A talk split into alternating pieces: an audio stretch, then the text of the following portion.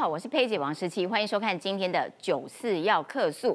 一开始节目呢，先请刷一波，祝佩姐生日快乐，谢谢各位。有没有人这样公器私用到这种程度？有，就我怎样？来，我们赶快来看今天的这个。讨论重点，首先报，呃，首先要来看的是这几天呢，因为你知道总统大选只剩下一个月，刚好一个月的时间，所以呃这几天的民调可以说是大爆发，有进电视的，有 TVBS 的，有台湾民意基金会的，啊，有美丽岛电子报的追踪民调等等的哈。我们今天就从民调上面来解读一下，因为呢看起来各种民调的趋势都是一样。这个柯老三位置倒是坐的还蛮稳的，但是呢，柯文哲呢，嗯，不但台湾民众党这个名称是蹭了这个蒋渭水，哎，他现在来一招，开始蹭陈定南，他说他是进化版的陈定南，天哪，大中午的，就是让我再吐一次，就是说这个人不断的在往自己脸上贴金。到底真的有效吗？年轻人真的会觉得嗯好赞好棒棒好赞赞吗？好，今天可以来讨论。另外呢，要来看到国民党的这个候选人副总统候选人赵少康。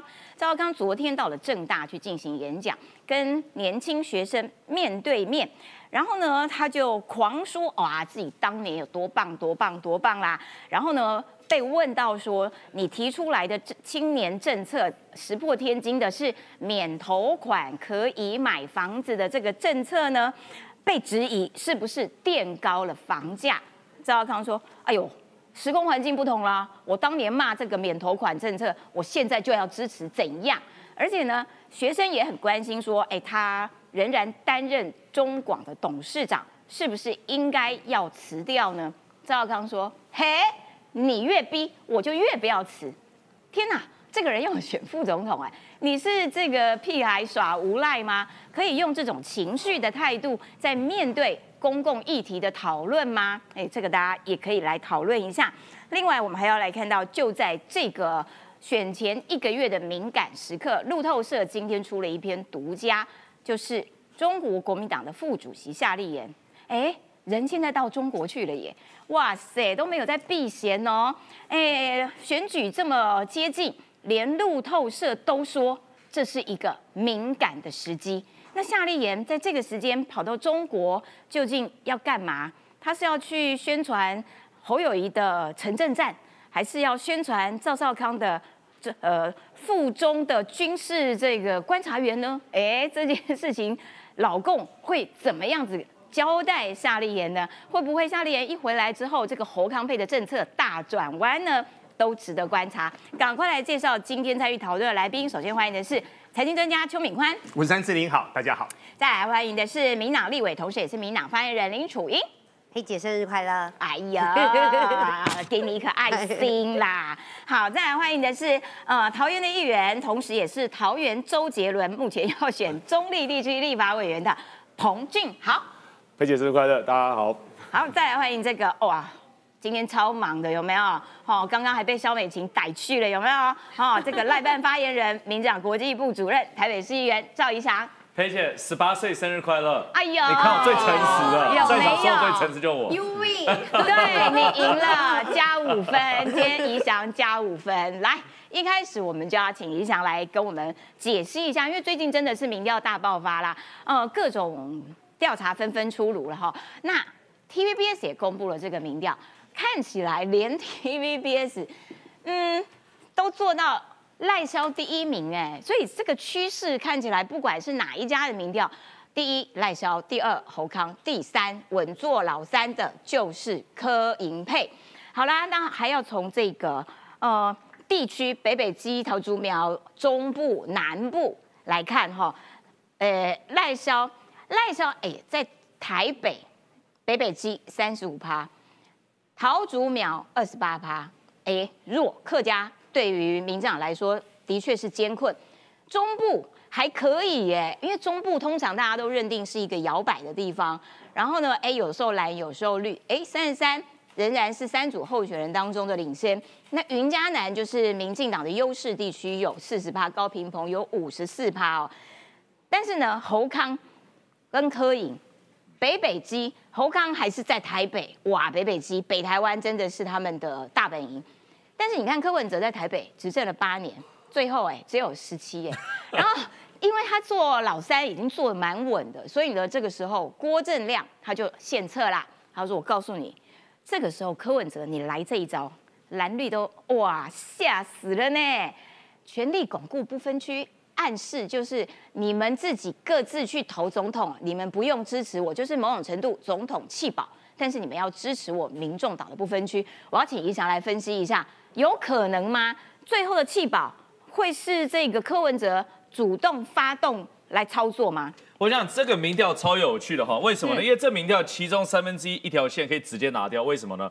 绿营的民调对于现在蓝白来说根本不重要，大家不要误会哦。绿营民调一点都不重要，为什么呢？因为现在他们真的是第二，不是第一。那为什么要争第二呢？简单四个字嘛，弃保效应嘛。对，今天你没有第二名，你就没有弃保效应。所以无论啊是这个有台的民调，无论是民众党自己的民调，无论是国民党自己的民调，最近啊还有进传媒的民调也出来了。嗯，大家所彰显的就是你看。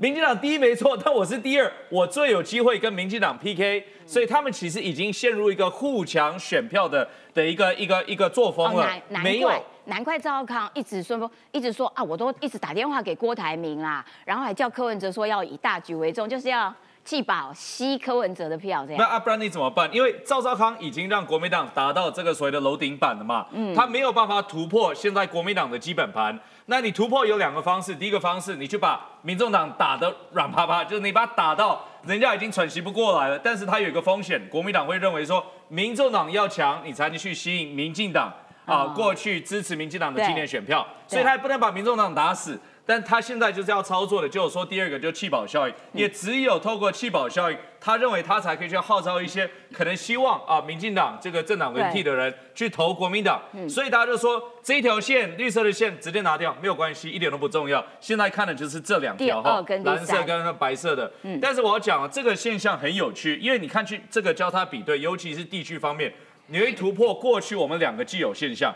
第一个现象是什么？记不记得国民党一直说？民进党在中彰投很弱，嗯，台湾中部很弱，结果发现什么东西？哎，民调是第一名，对，民调第一名，所以根本不弱，是很强，对，所以这个就是我觉得大家会国民党会特别下掉一点，因为他认为说卢秀燕的政绩很好啊，哦，对，为什么台中我们是输的？对，哎，对不起，按民调就是这样嘛，而且大家也知道这个民调的来源可能并不是对民进党特别有利的哈。那再来第二个现象是什么？你可以看。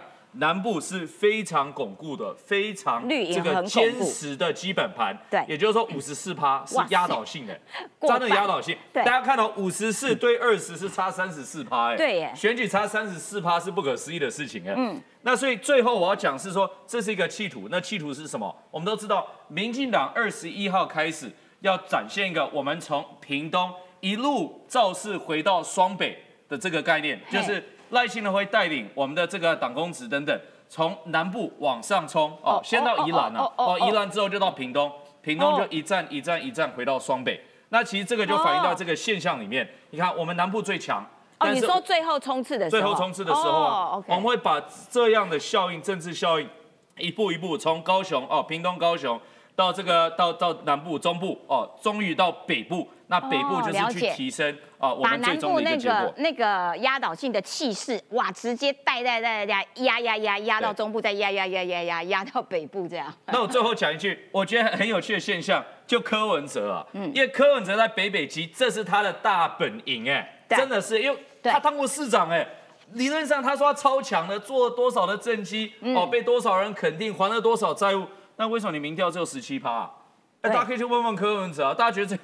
这样子是反映出一个很好的政绩表现，当然不是嘛。所以这个就是柯文哲现在他的危机，他他基本盘都没有了，而且在流失当中。所以为什么他会喊出说全民巩固不分区了？啊，如果他这样子要喊说全民巩固不分区，其他的暗示性就是说什么呢？就说第一个哦，我总统我可能是没机会了哦，我要去争取不分区的部分，我要确保我至少我的黄珊珊可以当选啊，黄珊不当选的话，民众党多难看。还有国昌，国昌 还有国昌，对对对，这没 没办法，没有办法去当法务部长，所以只好去做不分区了。但是再来了，其实他就是有一点在把蓝跟白划清界限也就是说今天因为你要你不可能不分区投两个人嘛，对不对？两两个政党。你的意思就是说你就是投我民民众党，所以我认为柯文哲已经开始在悄悄的操作，说他有可能没有办法去选总统，选到这个一个理想的结果，不要说选到底了，可能还是会选到底，但是不一定是选很理想。那不是选的理想，至少要确保部分区可以上。但是郭正亮，我觉得他的意思哦，我也不知道他到底这个呃居心为何啦，因为他觉得啊，如果再继续这样子，柯文哲第三名的话，哎，有可能会弃选，就是这种有一种暗示性啊，这个我总统也选不下去，那你们就支持我的党这样子。但是会不会有这样子的状况发生呢？不知道，因为。通常啦，郭正亮后来的预言不太都不会成真啊，对，都真的没有成真了，不是很准啊。如果你付他算命钱，可以叫他退费了，真的几乎没有成真。应该没有人让他算命，因为通常都算错，或者是反方向啊，反方向可能就比较对。好，还有这个哈，就是呃阿贝啊，他之前的台湾民众党是蹭蒋渭水，现在来了陈定南，民进党的陈定南。哇塞，他不但强，而且还进化了。进化版，陈定南进化版，像话吗？这个我觉得应该，因为我我其实我自己承认，我的中文能力并不是超强的。为什么？因为从小在国外受教育嘛，对不对？但我中文会写。我说我中文会写，我都觉得我比柯文哲厉害。为什么？因为柯文哲写错字了，你知道为什么吗？因为他应该是要说我是陈定南的冒牌版啊，他不小心写到进化了。但是上这两个字应该是冒牌，因为他就不是嘛。对，陈定南第一个台湾价值。哦，过去民进党籍的哦，其实参与过这么多啊，包括政府的职位，包括选举等等，推动的就是我们台湾的价值。那你说柯文哲有什么台湾价值？一下又两岸一家亲，一下又啊两岸经济整合，一下要服贸进来，一下又怎么样怎么样？他什么台湾价值？冒牌版低。第二个现象，廉政，陈立南是被封为这个所谓台湾廉政之父嘛，对不对？好，他是非常非常专注于这个打。啊，这个所谓的贪污的状况，对，那你说柯文哲，柯文哲任内担任市长，担任八年，大家还记得有多少的贪污案吗？一百零八，一百零八个嘛，比比谁还都比郝龙斌还高。你说考柯文哲，那是大家来比较，你比郝龙斌都高，你今天说我超廉政，然后他说哦没有没有没有，这是因为我去抓之前的。我跟你说，其实后续他当政最后的三四年，每一年几乎都是双位数的这个案子发生。那你说他什么廉政？他自己周边的陈雅玲，我就不用讲了。嗯，他的社发力的这个的这个部长，哦，对，他是社会力主任。社会力主任，社会力的主任发生什么事情？在这个啊，之前在屏东当乡长的时候，还去到五千块钱、一万块钱都在贪呢，多难看呐！那你说我今天是陈定南进化版？我最后要讲哦，你知道，因为口一个有时候还是要讲讲英文的哈。好，来，一来来，我跟大家说，英文有一句话叫 God complex。God complex 是什么？就你自己认为你是上帝，你比谁都厉害。这个是一个上帝的架构啊。啊，对，耶稣会，耶稣会嘛？你就听到他看到他这样子的说辞，你就觉得说，哎，他真的没有羞耻心哎，他真的认为他比人家厉害，认为他是陈定南的进化版，所以这个就是我比较看不下去的部分了。他在十二月十三号网络节目专访，就问他说：“哎哎，那未来你会不会在立法院跟蓝军合作呢？”他说：“民众党在立法院已经四年了，不同议题不同合作，看讲的有没有道理，没道理谁理你？其实某种程度就是有一点暗示说啊，如果有道理的话，我也是可以支持韩国瑜当立法院院长。我觉得有这样子的意思啦，哈。然后呢，有没有可能跟民进党合作？看起来是不太可能的啊。我们不是要政党轮替，我还走回去干什么呢？”有没有可能挺韩国瑜选立院龙头？我倒觉得也不要在这个地方什么都讲死，也就是说，对，不敢啊，不敢讲啊。他就是要挺韩国瑜选立法院长啦。哎，大家记得哦，支持柯文哲，支持民众党，就是谁支持韩国瑜哦？就是用这一点要记得哦。用膝盖走路接见外宾啦，哈，这个就是他啦。然后呢，就说他又在蹭，若蓝营小鸡要帮我站台，我也愿意啊。当初签六项协议，怎样怎样怎样怎样。我都还是有遵守啊，今天反而是国民党不想遵守，不准蓝营小鸡找我站台。你是有多缺鸡站台啊？一直蹭人家蓝营小鸡，我可以去帮他站台，我要去帮他站台。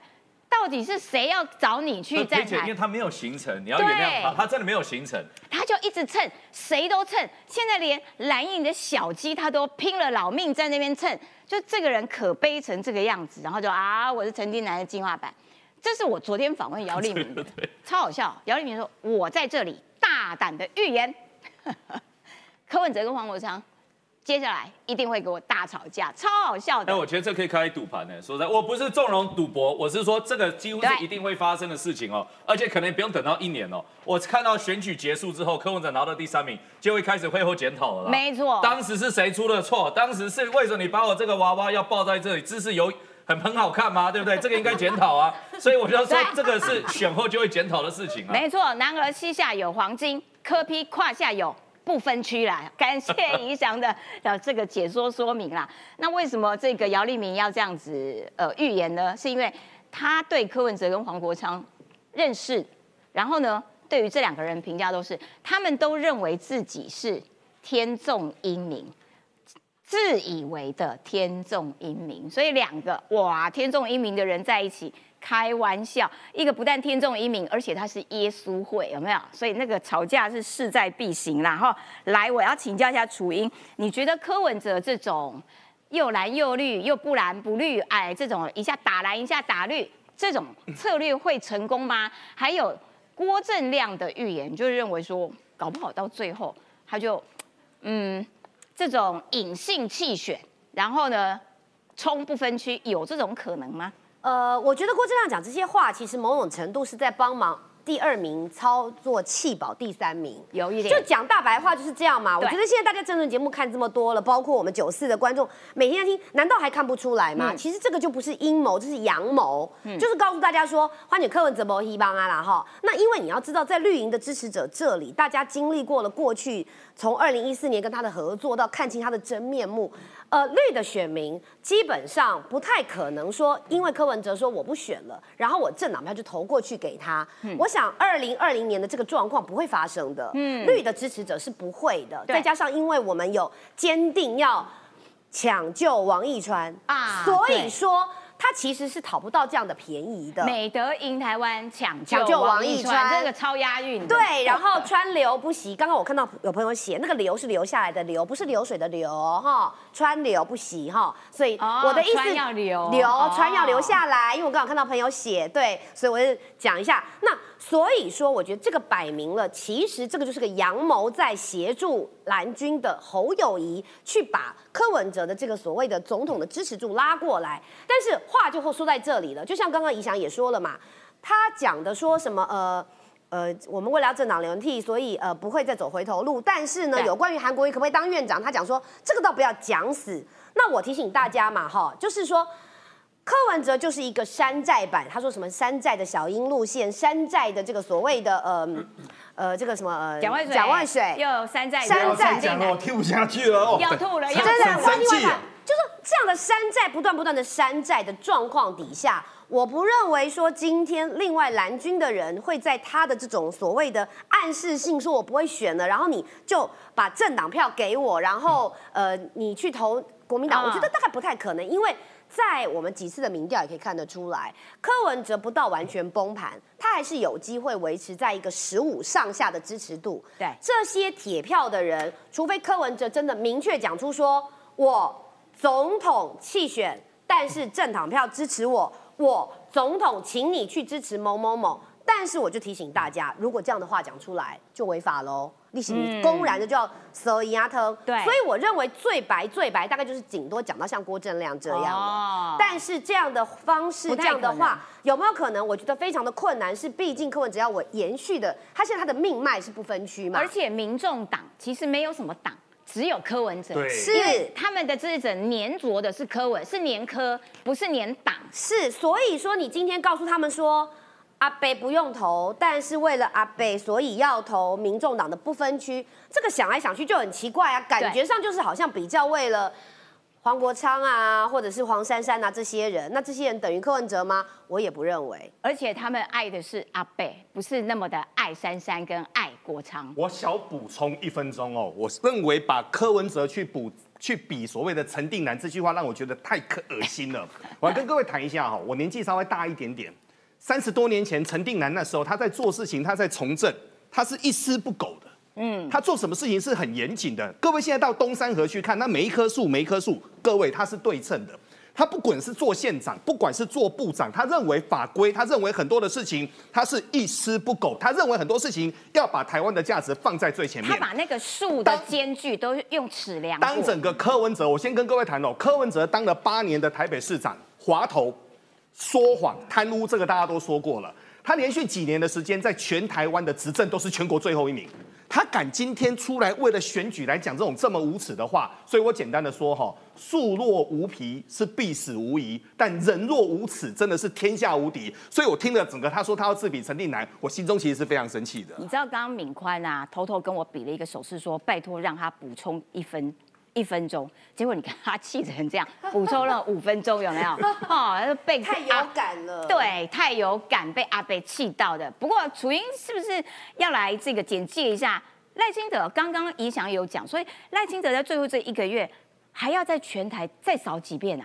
呃，应该是说，其实在这几次的，包括竞选总部成立啊，哈，包括帮候选人站台啊，然后联合竞选总部，其实已经整个全台湾大概已经扫了大概三轮左右了。但是接下来，因为包括我们还有全台的车扫之外，我们还有竞选总部成立，包括昨天大家在吵的就是凯道的这个所谓登记权的这个部分。那么就像以翔所讲的，我们会从南台湾再往北台湾来做一次最后的黄金周的一个。大会诊，因为呃，我也必须强调，从这几次的民调，我们不难发现，就是说，在蓝白要和要分这个过程当中，他们顺利的是激化了。这个蓝营的支持者，包括白营也是，但是民进党在这段时间以来哦，因为大量的被放说啊，因为他们为了要自己整合，所以就不断的放说，如果蓝白不合，那么赖清德就会躺着选等等，也会让我们的支持者有一种松懈的感觉。所以从民调看出来，坚定会去投票的绿营支持者的这个部分，确实没有蓝白来的这么高。但是我觉得从这几天的民调的反应或等等，我觉得还是要让大家感受到，就是为什么需要。三票支持民进党，包括你看现在，其实柯文哲已经讲白了嘛，他没有反对让韩国瑜来当立法院的院长的哦，好可怕。所以言下之意是，未来我们会有一个所谓三点不漏，就是呃苦民所苦，睡到中午，然后以后下午才要开会的立法院院长吗？或者是常常做一些奇怪的比喻的立法院的院长吗？所以我觉得在这个部分哈，我要特别强调的是。其实，民进党希望能够走向，就是还是要国会的实质过半。大家不要忘了哦，在现在去年的选举到现在，有十四个县市全台有超过一半以上的县是国民党在执政的。然后，如果说这一次我们是总统，虽然我们当选，可是如果国会没有过半的话，哎，未来韩国瑜这个是会进中联办的这一个人哦。哦。所以，当你地方全部都是国民党在多数一半以上是国民党的县市长。然后呢？虽然中央总统是赖清德，但是立法院如果让柯文哲加国民党变成韩国瑜当立法院的院长，我只举一个例子，就是虽然侯友谊说台湾的前途两千三百万人决定，哎，这个也是抄袭我们民进党的。对对，然后呢？可是不要忘喽，马英九最近也有角色哦，他曾经说过了，台湾是要让中国一起来决定，哎。所以像这样一个神经病，中国人决定什么什么鬼啊？真的，然后再加上一个会进中联办，一当选高雄市长就马上飞到香港去中联办去里面的人，我觉得这是最可怕的。对，而且呢，柯文哲在那边啊暗示他其实也不排斥支持韩国瑜当立法院长未来啦。其实你的目的就是要交换一个副院长嘛，不是给黄珊珊就是给黄国昌嘛。那所以你这种呃私底下的暗盘交易。跟人家讲清廉、透明、透明、公开，你想笑死谁呀？柯文哲，好来，因为呢，这个呃，赵少康，我们要来看赵少康了，因为赵少康昨天到了正大去跟学生面对面，然后呢，哎，学生对他提了蛮多的问题啊，中广要不要辞啦？还有哎，那个青年买房的这些问题哦，呃，都有提问。我们来看看赵少康怎么样回应学生的提问。如果一年之内。没有没有推动，我这边正式宣布，我副总统辞职不干。前进正大和学生只求对决，被问最多的是想推内阁制，十八岁公民权都得靠修宪。赵少康给承诺辞副手，但依旧没辞。中广董座最不会，而且最不肯，就在人在胁迫之下做任何事情。在这么大庭广众，你辞啊，你辞啊，我不会的，好不好哈？你越逼我越不会。挑明自己个性，吃软不吃硬。谈起国家路线，还喊话要习近平让利。我跟你要也不丢脸啊？为什么丢脸？你台你当当时大陆一穷二白，三四十年以前，不是我抬上去帮你的吗？今天你成就起来了，那怎样？要你让点利是怎样？我一点不觉得有什么羞愧。将来我们跟他讲说，你也不要管我，我也不管你，可能可以看到一个大而强的中国，但是我们也希望看到一个小而美的台湾。那我就问了，你赖清德也是民进党党主席，你就把台独党纲废了或者冻结了，就老美都不都怀疑他嘛？哦，然后派了肖美琴来监军嘛？赖清德如果有自由意志，他会选肖美琴吗？他选郑丽君呐？怎么选肖美琴呢？一边对中国强硬，一边要赖清德对美拿出诚意。赵少康意在分化赖萧，而正大学生犀利问答也包含蓝营提名，充斥黑金。国民党这次的选举当中呢，却提出了是好几位有黑金背景的立委候选人，家人或是怎样，他自己本身也是很无辜。严宽恒他也自己也没什么问题啊，不能因为他爸爸严严严什么严严，然后就是儿子不能选。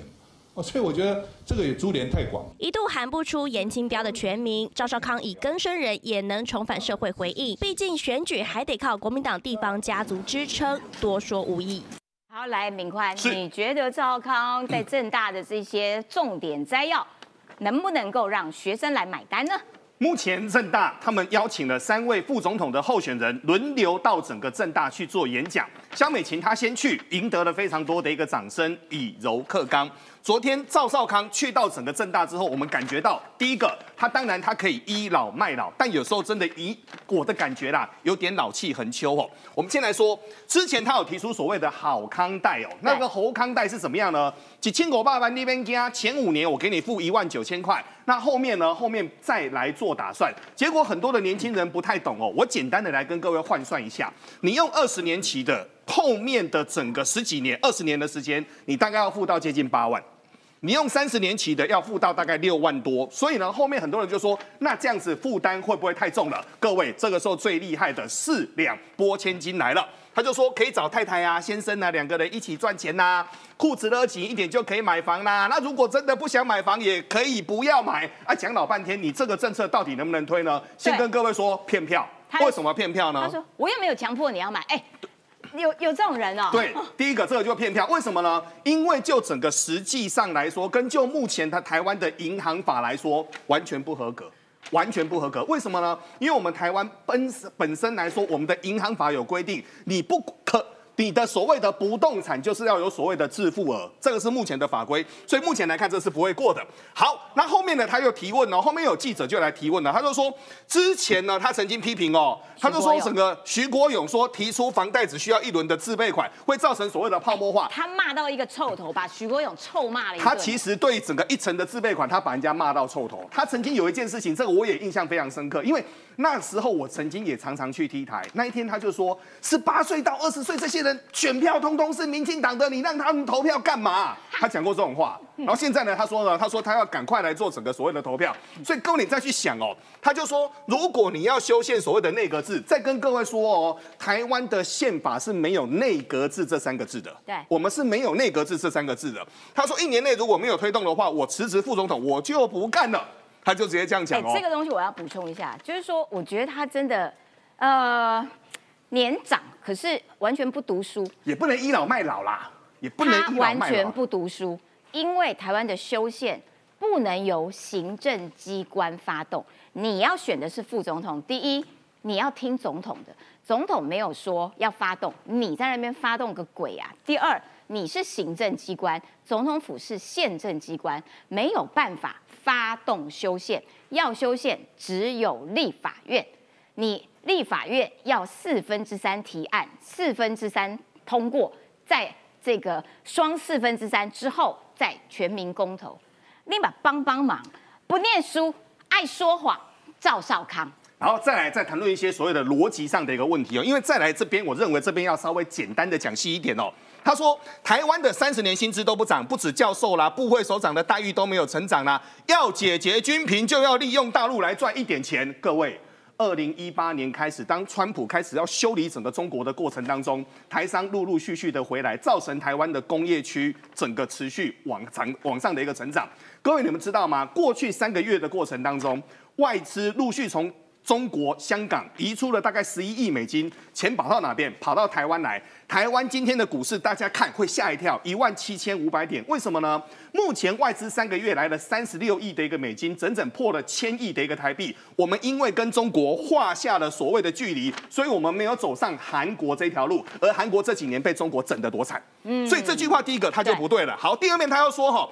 本来中国有钱的是跑到香港，香港人有的人很害怕，就跑到新加坡去。为什么不到台湾来呢？因为我们不能吸引这些钱。台湾为什么不能变成亚洲的金融中心？这句话的逻辑也错。为什么呢？香港人有钱的，他们跑跑到英国去，跑到加拿大去。中国的有钱人，他们现在是纷纷往整个所谓的新加坡去跑，跑到整个澳洲，跑到所谓的一个加拿大去。简单的说。中国的有钱人、香港的有钱人都在跑，他讲了老半天，各位，这个逻辑什么叫做香港很害怕跑到新加坡去？这个逻辑就是不对的哦。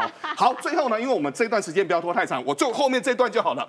最近侯友谊就说哦，立法院十二日三读通过了最低的工资法，哎呀，这个就想骗选票。各位是真的骗选票吗？不对，这个有两个意义，第一个保护劳工，第二个把整个所谓的 CPI 正式的跟法规来做所谓的联动。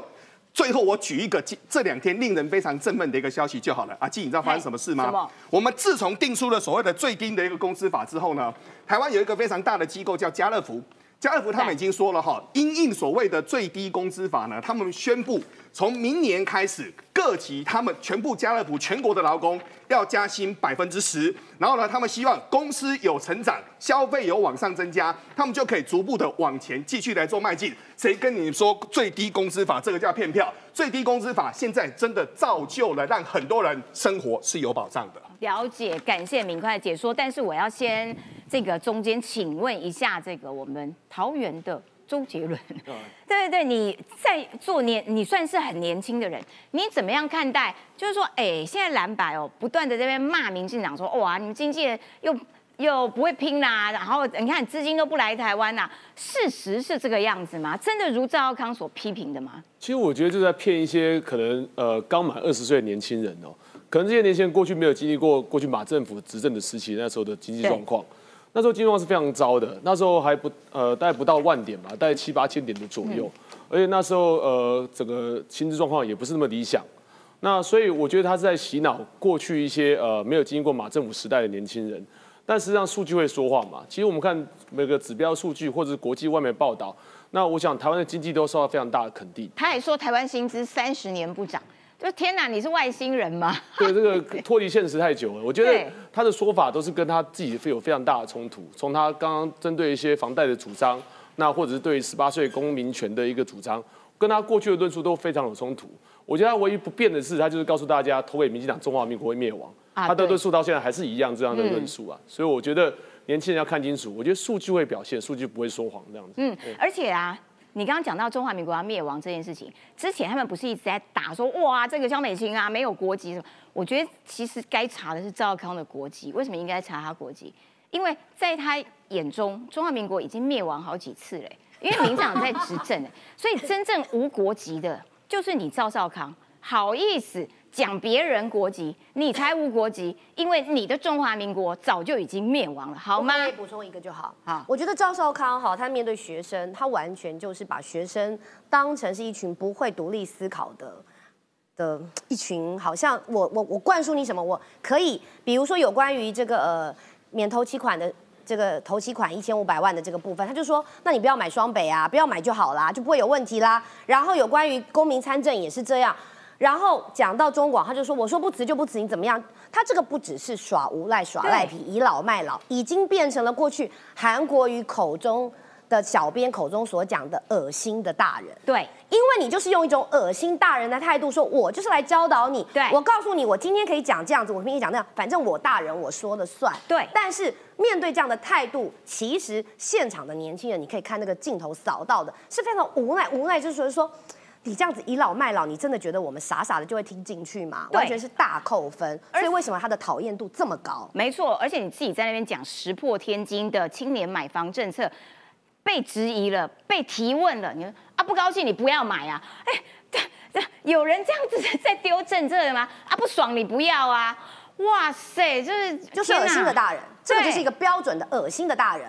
我今天可以说我不给你不给你参政权就不不给你参政权，现在因为我要希望你投票给我，我就说来，我一年内如果我没有做的话，我就下台，就是完全就是一副我大人你怎样，你小朋友。没错，我真的很想用韩国瑜的京剧名言来送给赵少康，可怜呐、都七十几岁了，可怜呐、哈，来继续，敏宽，好，年轻人。呃，看起来是重要的选票，所以赵康哇拼了老命也要跑去。那你要争取这个年轻票呢，到底能不能够跟年轻人一起共感？就是你要跟着他们一起这个一起呼吸，一起脉动，感受他们真正的感受。好啦，现在年轻人也问他说：“哎，不对啊，你国民党哦，为什么我们年轻人不喜欢国民党？是因为你都在骂别人黑金啦，骂别人贪腐，但你国民党是有好到哪里去？”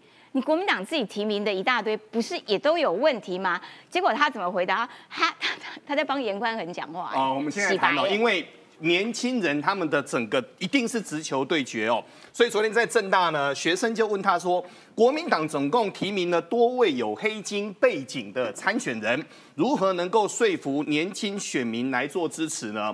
那他的回答其实是分成两段哦。他第一段的回答就是说，法律没有规定就可以选，但就像严宽恒不能因为爸爸有罪就株连儿子。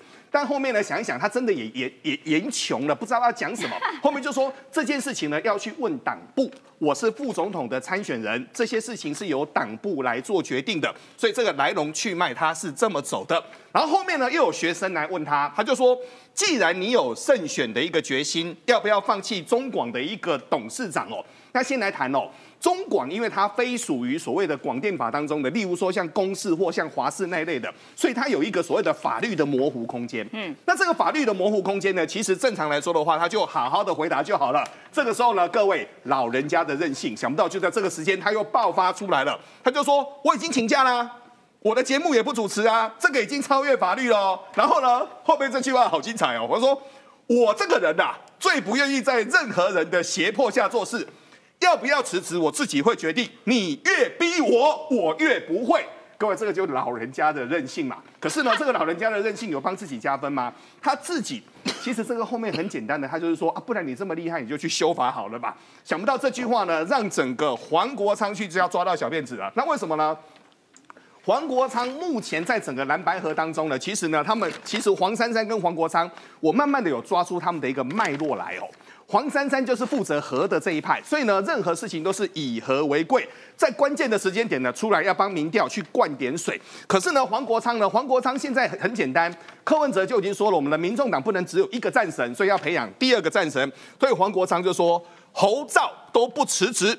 根本就没有决心要改变这个国家，用选票让这两个人回去当市长、当董事长哦。但目前来说的话呢，我们就可以发现哦，对于整个赵少康来说，赵少康虽然已经七十三岁了，但是脾气还是非常的硬哦。你越逼我，我就越不会。但是呢，对于年轻人来说，他们就说只会认为这真的是一个任性的老人家啊。没错，感谢敏宽，请教一下这呃，请楚英来补充一下啦。赵康想要年轻票，可是他一贯以来，除了你刚刚提到的，就是啊，我倚老卖老，我来教导你。其实十八岁修宪这件事情的时候，他就讲过说，我才不要让你们投票。然后现在又用一种老屁孩，真的那个就是态耍无赖啦。对他，你觉得这样子，年轻人会觉得啊，好可爱，跟我一样，我也是常跟我爸妈耍无赖，会有这种不可能啊！以他的年纪，大家就觉得你跟我不是同一边的啊。我觉得。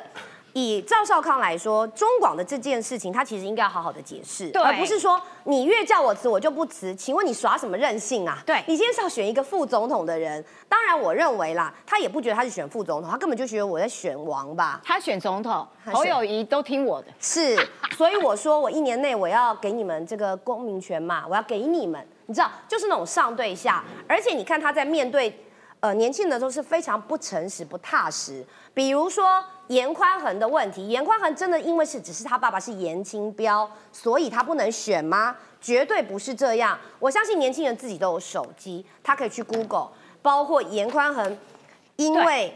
他的这个诈领助理费的部分，对贪污被起诉，对包括他占有国有地去盖这个庄园、水保地盖庄园，这些东西都是严宽恒，没错跟他他父亲，他父亲是因为去喝花酒被判刑，而且坦白说，在这过程中，严宽恒也不是完全所谓无辜的，他也是其中的这个一起去的。好，所以说，我认为赵少康用这种把年轻人当成说你就是什么都不懂，所以我来告诉你，年轻人在现场不会认同的，而且。为什么赵康？嗯，如果在问到你这些黑金的问题的时候，你怎么不解释一下国民党提名的邱正军？是我本来还不知道这位老兄哪位，后来才发现，哎呦，他是国民党提名的立委候选人，苗栗选区的。哇塞，而且这位他的资历可真丰富啊！哇，这让人甘拜下风啊！我觉得邱正军这个名字哦，大家可能记不太起来，但是你要知道，在苗栗的。这个苗栗县警察局旁边的这个阿帕契，现在已经变成这个阿帕契电子游乐场，已经变成是什么？变成是所谓毒品交易当中的一个关键字了。你只要去搜寻哈阿帕契，你就会发现，从二零一二年到现在，好以阿帕契来做搜寻的话，在阿帕契里面。周边从二零一二年开始，一直到二零一九年为止，一共有四十六件是在相关的判决当中的补品交易都出现这个关键字。言下之意是，这附近的居民常常说走进那里就会觉得有闻到那种 K 他命的那种味道。但是可悲的是什么呢？阿帕契距离这个苗栗县警察局哈三百六十公尺啦，走路脚程快一点的五分钟可以走得到了，慢一点的话大概要九分钟啦。但是苗栗县警察局即使看到关键字是这样，都不去查，为什么？因为这是不是有所谓上下交相？没错，因为这个国民党就提这样的人来选苗栗，因为这个阿帕契电子游艺场，事实上就是这位什么东哥啊，邱 啊军哥啊，军哥军邱正军，哇，名字真的很难记。就邱正军，他的事实上就是他的产业，他就是房东，而且呢，我跟你讲还不止，我后来去看了资料之后发现。他的毒品哦，不是只有 K 他命，他是一级毒品、二级毒品、海洛因都有，三级毒品、海洛因什么都有。哎。然后在那个地方交易，我的天呐！然后国民党提名这样子的人去参选立法委员，今天又被爆出来，这是我们李正浩小罗啰又抖出来了。这个邱正军啊，他不但这边贩，哎，这个他他的产业里面有这么。多次的这些吸毒、贩毒、贩卖毒品这样子的行为之外，他本人还是红门的成员。哎，红门呢？红门是什么？哎，就是台湾大家都知道，他比较是偏黑道组织的。过去曾经民众党有一个成员，哎，也被人家讲说，哎，你是不是洪门的？好像是四叉猫出来指控的。哇塞，民众党吓得要死，说没有，赶快撇清，他没有，他没有。就说红门，如果你要他呃涉足政治，其实是一件不被允许的事。国民党没有在跟你客气，我直接提名洪门的子弟 邱正军来参选苗栗的立法委员。苗栗真的是独立好了啦，苗栗国啦，什么都管不了你，你们就自己成立一个国，在那边吸毒啦、贩毒啦、搞黑道，可以这样吗？国民党可以这个样子吗？我要请教一下彭俊豪，嗯，你怎么样看待说这个？那可是蓝白一直骂民进党啊，贪污腐败，哇，乱七八糟。结果自己提这种人，可是他们却完全没有一些解释。哎，我觉得就证明他们一向都没有自我检讨能力嘛。那先指着别人，然后来污名化，然后先贴标签，然后再混淆民众的视听。那这就是他们一向的做法。那其实。去好好检视全台湾所有的立委提名人、区域立委提名人，你可以发现说，整体来说的话，那呃有一些背景或者有些案件的话，那我相信蓝白是居非常多数的。那不管是从过去的议员到现在的立委的候选人，那到现在最近的呃苗栗的邱正军立委候选人也是一样。那只是说他们不太愿意去呃承认这件事情，也不太愿意面对这件事情。那就像呃赵康在面对很多学生的质疑的时候，那他一向就是用这种呃。这种似是而非的态度，那这个是他家家里人的状况，那跟他没有关系。对，那用那种次元刀来做切割，我觉得这个这个不太是现在年轻人所需要，也不是现在呃一般民众想要看到的这件事情这样子。而且啊，其实哦，就是说他对内是这样子胡乱糊弄赵康，那可是国民党你提名了这些人，你对外跟中国之间的关系呢？今天路透社的独家报道，不是啊，你的夏立言在这个时候。又跑到中国去，搞什么鬼？你选前一个月，连路透社都说这个时机是敏感的，但是你们完全不避嫌，你不怕人家觉得，哎，你是有什么任务需要去亲自听交代吗？这件事对国民党来说，你轻中，然后还要骂别人说不要扣我红帽子。你不用扣，你自己跑过去的，你自己在选举敏感时候跑过去的，你自己就是红的，你怕人家抹红，笑死人，笑死谁啊？你想要补充？其实路透社这个，我早上的时候就已经听到有一点风声传出来了。事实上是什么呢？路透社这篇报道，其实我觉得很有趣。为什么？因为他其实国民党有回应他哦，针对其实这个夏立言啊副主席是不是要去中国？是其实中国国民党已经肯定哦，已经说确实会喽。但是你知道，关键这就是在细节里面，魔鬼在细节。为什么国民党只是说他是去跟台商、跟这些商人、跟这些学生见面，去关心我们所谓的这些啊台湾啊旅居中国的一些人士？但是路透社说，我引述了两位不具名的人士，已经证实说也会跟国台办见面。所以这是国民党不愿意讲的事情哦。但路透社的报道里面就有提到，两个人已经跟他说，而且是具有权威的人说会跟国台办见面。那我就一个问题好了，你跟国台办谈什么？对，现在全世界在指引你国台办这段时间借选。对，日本的报纸都说你中国现在正在借选。对，那你今天中国国民党去跟国台办谈的不是借选是什么嘛？那公开出来讲啊。没错。今天这个节骨眼选举剩三十一天，你国民党民调遥遥落后，甚至于这个落后的幅度越来越大。然后你今天跟中国难道是求助无门？你要去跟中国了解说有什么样的手段可以改变选举结果吗？对，好，所以这个是我觉得全民会迟疑的地方。我也呼吁国民党一定要出来说清楚、讲明白，否则这些疑虑只会越来越大。没错，而且连拜登都告诉习近平不要妄想在台湾总统选举的时候借选，结果你国民党哇完全没有在演的哈，就直接跑过去，然后呢，嗯，这个。假装说要去看台商啦，看学生，其实这不是摆明了配合中共的借选吗？人家要借选，要怎么借？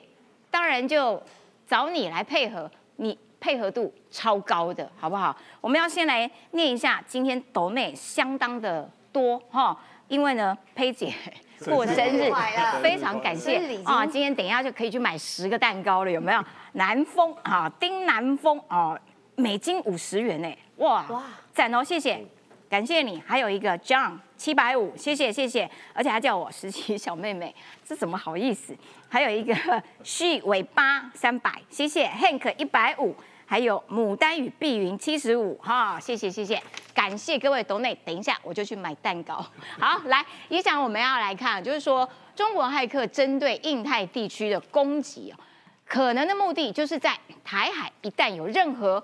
战事可能发生的时候，这些骇客就冲去攻击美国的基建设备，让美国陷入内部的混乱，然后没有空来管台湾，并且延迟支援台湾的这个时机，真的吗？我先讲佩姐，恭喜了，因为刚刚我算的大概有四个蛋糕左右了哈。对对对。所以当然要记得分享，因为我们正好今天有四个来宾，所以大家哈 可以一起吃到很胖这样有没有？所以我不能吃哈。再来了，其实讲，我觉得讲新闻内部讲关键了。第一个是《华盛顿邮报》去报道这篇报呃文章，其实大概所显示是美国政府漏出去的消息了，就是说美国政府在现在这个节骨眼上，要让第一个美国观众，第二个国际的观众去了解，说中国有这个骇客能力，然后正在针对美国的关键基础设施进行所谓的测试的行动。第二个呢，你可以看到它是非常具有针对性的。第一个包括什么？它的受害者是包括夏威夷的自来水公司。夏威夷大家知道是什么？嗯，是这个美国的印太太平洋的这个舰队啊所在的地方。第二个，针对港口啊，西海岸的一个主要港口，大概就是洛杉矶港嘛，因为那是西海岸最大的港口。第三个，针对石油，也就是能源啊，石油跟天然气的管线，而且是至少一条。好，所以可以看见什么东西呢？第一个攻击的就是你的民生的使用的。第二个呢，就是你的关键的运输设施；第三个就是你的能源运输的管道。所以可以看是非常有计划性的。那从中我看了这个华盛顿啊邮报的报道，他也提到德州，因为德州的电网是跟美国是独立的哦，德州的电网也被他们攻击。再来加拿大也有，再来全世界不同的国家也有累积许多的案例出来。所以这个是针对一个全球性的一个骇客攻击。那这个攻击的来源是谁？就是这个骇客组织叫 Volt Typhoon 哈，这个福特台风哈。嗯，这个 Volt Typhoon 是直接跟这不只是中国政府啊，是解放军啊。它事实上它就是跟解放军连接的一个机构。哦。那这这一次呢，它特别提到未影响到这个操作的这个装备或任何其他的这个关键功能的这个控制系统。但是这篇报道提到什么？它这一次不是要全面发动攻击，它这一次要全面测试发动攻击的可能。也就是说，我今天要先测试清楚，我到底能做是什么，我不能做是什么，我的局限在哪里，我要补齐的地方在哪里，我才知道今天真的发生问题的时候，我要怎么去进攻。而这就是正是中国这个骇客组织，也就是解放军在做的事情。所以，美国的国安局人员就表示，哈，其实几乎啊都是集中在印太地区的目标，包括夏威夷在内。那所以我刚刚提到，为什么要针对印太地区？当然这很简单嘛。为什么你要针对印太地区？就是因为印太地区是攸关它的安全利益啊，它的安全企图，包括什么？包括今天太平洋啊的这个舰队就是在夏威夷这部分。所以你如果你可以断了夏威夷的能源，断了它的油，断了它的水，断了它的电啊，那你今天太平洋的这个舰队能出航，能去帮助台湾吗？没办法，就废掉，就废掉了嘛，对不对？所以幸好是美国已经掌握这些事情了。哇！第二点呢，就是说今天如果台海发生任何的情势的话，他们第一时间就要去扰乱，就要去延迟美军的反应时间，甚至于就包括对于说物资的运送啊等等哦，都要去做出它的干扰性的作为。对。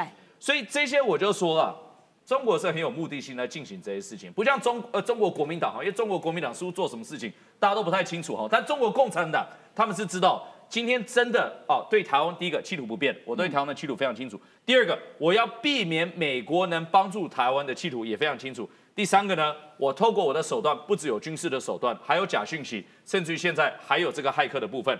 所以我最后提到这个所谓的福特台风，其实大家要理解这件事情，这不是只有美国政府在说。你美国政府在说，你可能觉得说，哎，可能美国当然会这样说嘛，美中竞争。但是今天是连微软哦，微软是一间公司，在中国也做生意哦。五月的时候就已经有揭露说这个是中国解放军所所所有连接的一间啊这个骇客组织了，所以这个是一个针对世界啊针对啊各印太国家都面临的一个共同威胁，这就是我们后续要处理的。那我们到底有能力可以去阻挡这种骇客的攻击吗？我们的台湾的网络韧性到底够吗？我所以这就是三点，第一点是什么？你一定要了解威胁，你不了解威胁来源，像中国国民党一样的话，你没有办法去应应啊。就是你认为他是无害的，你认为中对你是友善的，那你怎么去防备？所以第一点，这是民进党政府持续在做的事情。第二个，你一定要强化我们自己的关处关键基础设施的一个防卫功功能。那所以我们找沈博阳来做这个部分区立法，这就是他的专业。对，他过去就是针对如何防范骇客攻击做出啊很多的研究啊跟实体的作为。但第三点就是跟全球建立连接。对对对对。所以其实可以看得到。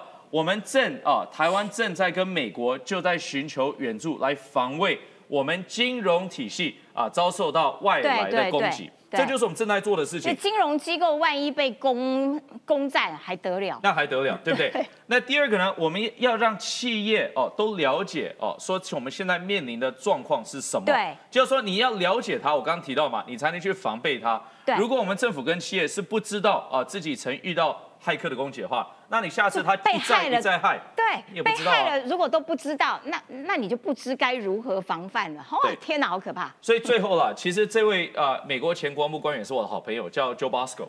啊，Joe Bosco 他就提到说，你看中国这么多种种的行为哦，从刚骇客的时候我们有提到，但是军事的挑衅行动啊，经济的攻击啊，等等等等，可以看得出美国其实确实要开始采取所谓的战略清晰，也就是应该终结。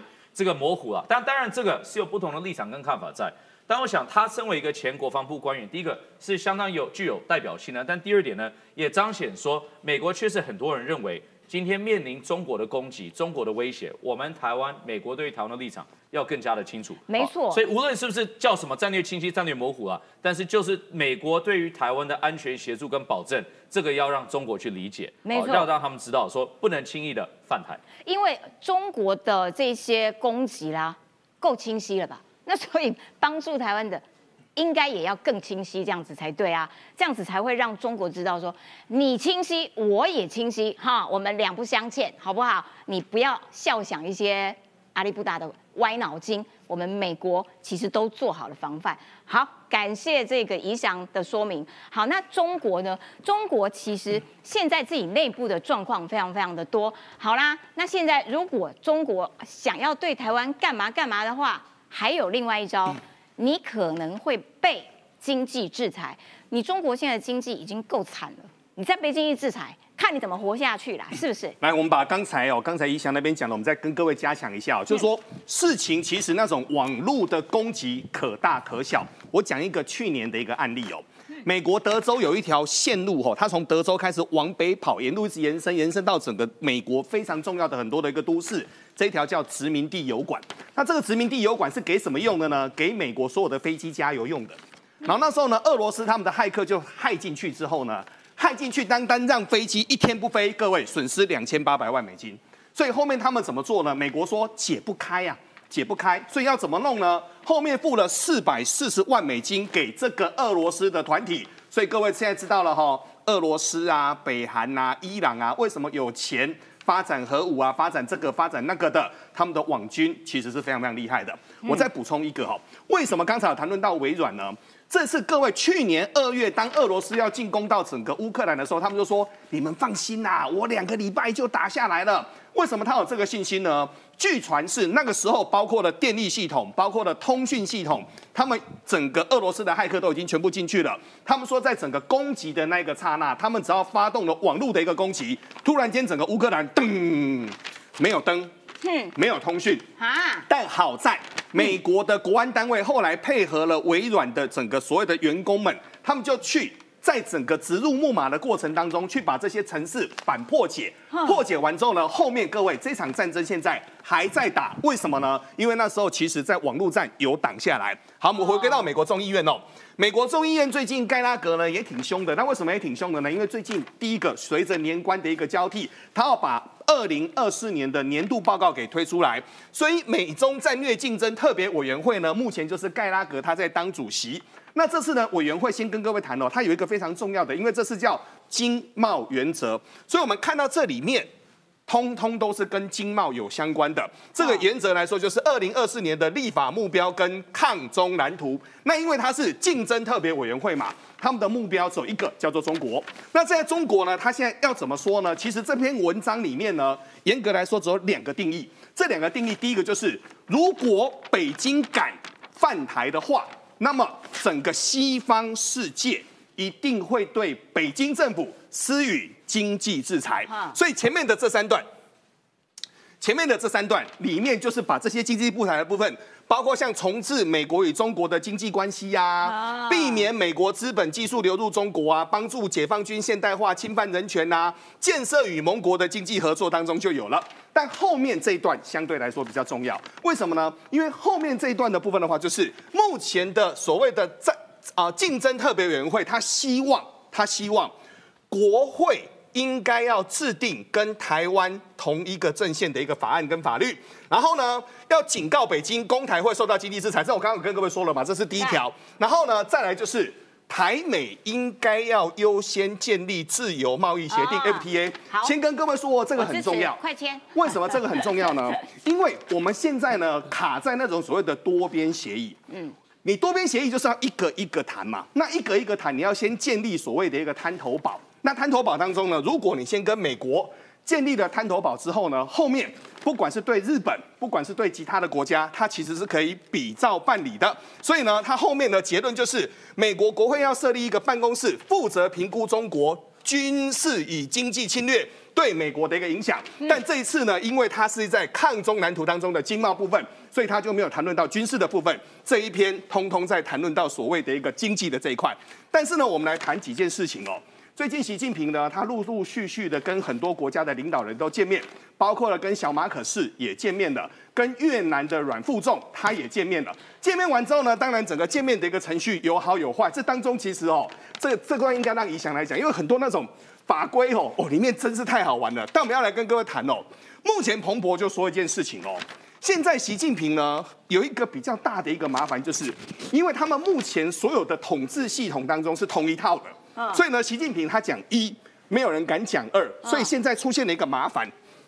习近平接连的一个举动异常呢，缺乏解释，所以呢，中共不透明加重了整个投资人的一个。一定的啊。简单的说了，就是习近平的权力太大了。对。那旁边的人都不敢去挑战他。对。那既然都不敢挑战他呢，我们来看哦，习近平这次去访越南呢，首度缺席了中国制定的二零二四的经济成长目标嘛，哈，这个基本上呢，反正就丢给国内的一个官员去做了。那八月份习近平去缺席的南非金砖峰会的一个谈话呢，那个时候据传是。整个各位还记得吗？那时候是因为整个一台潜舰卡在整个所谓的东海了。那时候，所以呢，商务部长他来做整个念稿嘛。然后九月的时候呢，习近平缺席了 G 团体，对不对？让李强来做整个赴会。所以我们简单的来说一件事情，就是目前中国的一个状况呢，简单的说。失业的状况还蛮严重的，嗯，通缩的状况让全世界有点看不懂。但现在比较大的麻烦是减薪，为什么呢？因为全国的税收不够，加上地方债的问题，所以呢，他们现在全国的所谓公务人员都在呈现减薪的一个状况。所以美国智库他就说，哦，每一次小的偏离以往的一个做法，一次又一次的累积，就会变成更不可预测的一个政策的一个环境。所以现在呢，为什么外资纷纷前前后后都要逃离？中国市场、香港市场跟澳门市场，简单的说，因为习近平的权力太大，但中国的经济好或不好，其实我们心中都各有一把尺。想不到就在这个关键的时间点呢，刚才各大报都已经说了，夏立言这次去到中国去，一去去还去蛮久的呢。听说他要去到接近半个月的一个时间，哇到底会见谁？会谈的什么呢？这里面可能有很多的猫腻跟很多的文章。好的，感谢敏坤的解说。而且不只是外资都从中国跑掉，就连中国人自己的资金也都从中国跑掉。今天节目结呃时间到了，感谢你的收看，明天同一时间拜拜喽。谢谢。生日快乐，Happy Birthday，生日快乐。美德赢台湾，抢救王一川。有押韵。谢谢各位，谢谢。